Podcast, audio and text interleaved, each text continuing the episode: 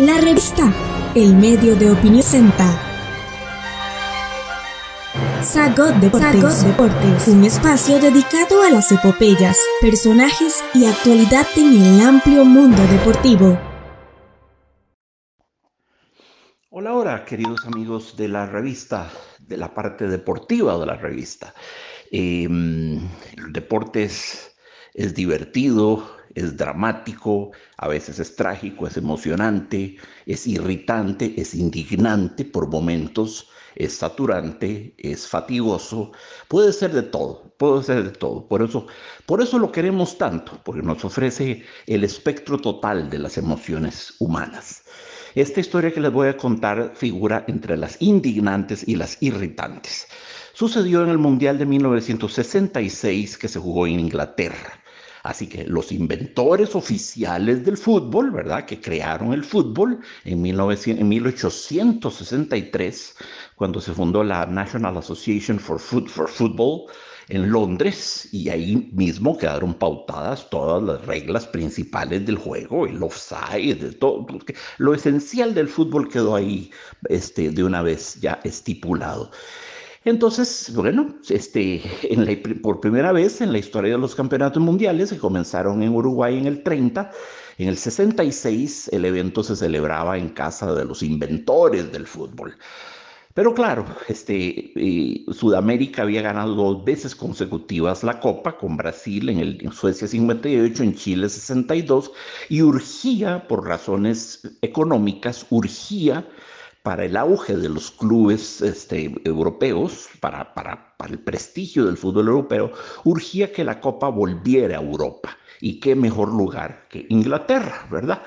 Que fue el país que inventó el fútbol. Entonces, bueno, estamos en, en un partido de, de cuartos de final. En ese tiempo se jugaban solamente 16 equipos. Entonces, por pasada la fase de grupos, solo quedaban, este, solo quedaban 8. Entonces se pasaba a cuartos de final, luego a semifinales y luego a las finales. Eh, hoy en día no, con la cantidad enorme de equipos que tenemos, pasamos a octavos de final, luego cuartos, luego semifinales y luego finales. Aquí no, aquí por pasada la fase de grupos aterrizaba uno directamente en cuartos de final y estamos en cuartos de final y está, se está enfrentando Argentina contra Inglaterra. Y una, un capítulo más de la legendaria, de la mítica, de la sempiterna rivalidad, la más indudablemente, la más eh, emponzoñada que hay del fútbol, que es la de Inglaterra y Argentina. No, no hay una rivalidad, una, una, enemistad, cabría incluso hablar, más encendida que esa. Estaban jugando entonces ante la reina de Inglaterra y el rey de Inglaterra, varios dignatarios, el estadio lleno, estadio de Wembley, ni más ni menos. Estaba jugando Argentina contra Inglaterra y Inglaterra teniendo muchos problemas muchos problemas para doblegar a Argentina, el marcador iba a 0-0.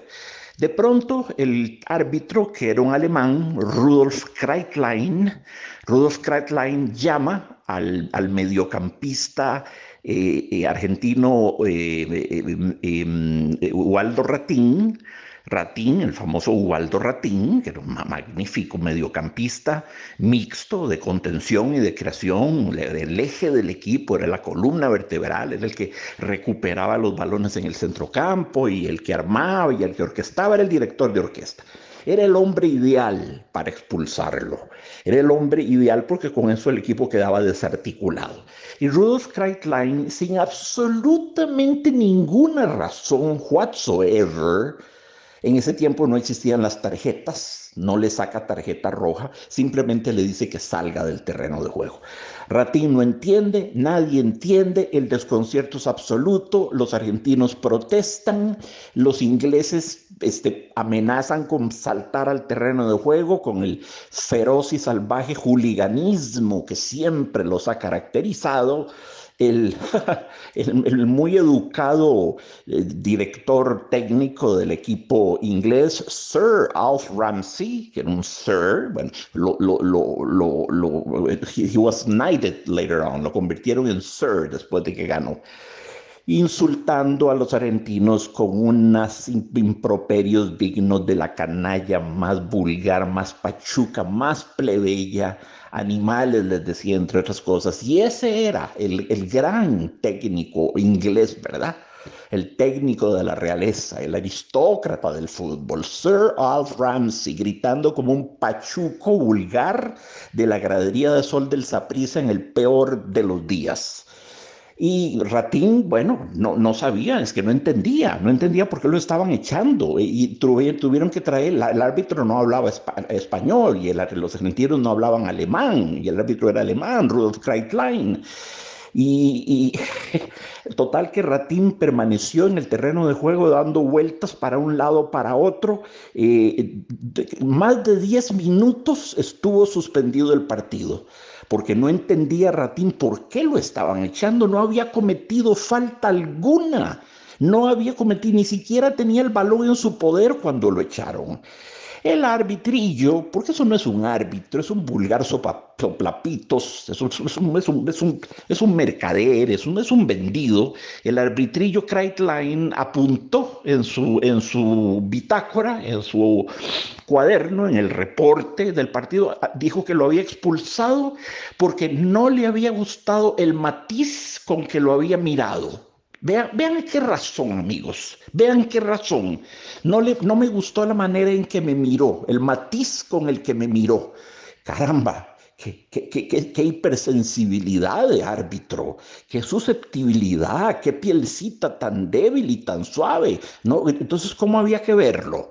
entornándole los ojos de amor todo el tiempo y con una mirada o, de reverencia o de o que cómo esperaría que lo mire un, un jugador o es, o es que Ratín tenía poderes diabólicos en su mirada y lo estaba hipnotizando o, o era una mirada tan satánica que al pobrecito de Kreitlein le dio miedo no se sabe nada no se fue fue una vil excusa una vil excusa para desarticular al equipo argentino pero lo más interesante viene ahora. Ratín se retira del terreno de juego, pero da una vuelta olímpica, en lugar de salir por la puerta, da una vuelta olímpica lenta, parsimoniosa, y va y se sienta en la alfombra roja de la reina, frente al palco de la reina, dándole la espalda y enseñándole parte de las nalgas. Para que vean ustedes la, la la irreverencia, la irreverencia con que Ratín respondió al gesto. Los ingleses le tiraban sobre todo latas de cerveza, algunas llenas, un proyectil de esos puede ser potencialmente letal, este, todo tipo de cosas, le tiraban llaveros, monedas, todo lo que llevaban lo bombardearon, ¿verdad? Ratín tuvo que ser sacado escoltado y llevado al, hotel escoltado porque la, chusma, la canalla inglesa de, de Wembley, el juliganismo inglés, mundialmente reputado por lo sanguinario, por lo asesino, por lo brutal, por lo, por lo antediluviano que puede ser, en efecto, son, han sido protagonistas de muchos grandes desastres en la historia del fútbol. sí, entonces el juliganismo inglés amenazaba con linchar al hombre que se había atrevido a darle la espalda, poner las posaderas sobre las gradas y la alfombra roja de la reina y enseñarle parcialmente las nalgas. Bueno, fue un gesto, por decirlo menos, por decirlo menos, fue heterodoxo de parte de Ratín, convengo, fue irreverente, pero bueno, a mí me parece muy simpático y me parece que la reina se merece eso. Se merece eso y cosas peores. A mí no me, no me, no me, no me gusta. No me gusta esa vieja y no me gusta el concepto de la realeza y no me gusta nada de lo que pasa ahí ahí en, en, en, Buckingham Palace. Para mí esos son personajes ridículos, grotescos, anacrónicos, obsoletos del paleolítico superior. Por poco, por poco dinosaurios son para mí. Pero bueno, a los ingleses les gusta la pompa y circunstancia, bueno, ahí tendrán a los, a los más ricos y parasitarios terratenientes de la faz de la tierra, que son los, los reyes ingleses, haciendo nada, ¿verdad? Adornando el país, con figuras ornamentales. Y Ratín hizo lo que hizo, ¿verdad? Finalmente eh, Argentina resistió de manera heroica, heroica, heroica, con 10 hombres al puro final un centro al área y un golcillo de oficio, digamos, un golcillo by default, el único golcillo que sabía hacer eh, Inglaterra, que era tirar centros al aire, tirar centros ahí al, caldero, donde estaba el hormiguero de jugadores, en la esperanza de que alguna cabeza inglesa anotara. Y sí, apareció el alto y fornido John Hurst, y Hurst les clavó un gol de cabeza al final. De modo que Inglaterra ganó desteñida y suciamente 1 a 0 el partido con el principal jugador argentino expulsado porque al árbitro no le gustó la forma en que lo miró. Eh, y ahí, no diré que ahí comienza la, la, eh, la rivalidad Argentina-Inglaterra. Eh, en realidad eso viene de mucho atrás, amigos. Viene desde las guerras, las dos guerras de invasión de Inglaterra al Mar de la Plata. Este, son de mil, mil, estamos hablando de 1805 y 1806, atención, ¿verdad? Porque los ingleses querían apropiarse del Mar de la Plata, del río, porque los llevaba directamente a las riquísimas canteras de metales de los Andes. Entonces querían explotar eso y quisieron eh, apoderarse del virreinato de Argentina y quitárselo a España. Y Argentina, este, por supuesto, este, desde entonces, desde entonces tiene una, una mala relación con Inglaterra. Así que esas cosas se ven, amigos, esas injusticias se ven. Hoy en día Ratín es recordado como un héroe nacional. Hay un estadio que lleva su nombre, fue diputado, fue parlamentario, es un héroe folclórico, es un, es un héroe nacional. Todo el mundo sabe quién era Ubaldo Ratín, el, el gran mediocampista expulsado porque vio no sé de qué manera al árbitro y el árbitro no le gustó la forma en que lo vio. Eh, no podía poner ninguna otra cosa porque Ratín no había cometido ninguna falta. Simplemente Inglaterra tenía que ganar esa copa sí o sí, costase lo que está, costase, pasando pisoteando el principio de justicia, de honorabilidad, de todo, de todo. La, ganaron porque, por, por decreto, la ganaron por decreto real, por orden de la FIFA, que estaba en manos de un inglés. Sir Stanley Rose. Entonces, claro, la FIFA en manos de un inglés y había que eliminar a Argentina, ¿verdad? Y así, así fue como la eliminaron. Así que ese fue uno de los puntos más altos de la, de la ya multisecular rivalidad entre Argentina y eh, entre Argentina e Inglaterra. Entonces no lo, no lo olviden amigos, no lo olviden porque es un gran hombre de la historia del fútbol, Ubaldo Ratín, mediocampista argentino, único hombre expulsado por absolutamente nada, expulsado para que el otro equipo pudiera ganar, ¿verdad? Y sí, Inglaterra terminó ganando el campeonatillo de manera perfectamente sucia y podrida, como vamos a ver en otros comentarios. Estamos en las plataformas de Spotify, Apple Podcast, Google y Anchor como la revista. La revista.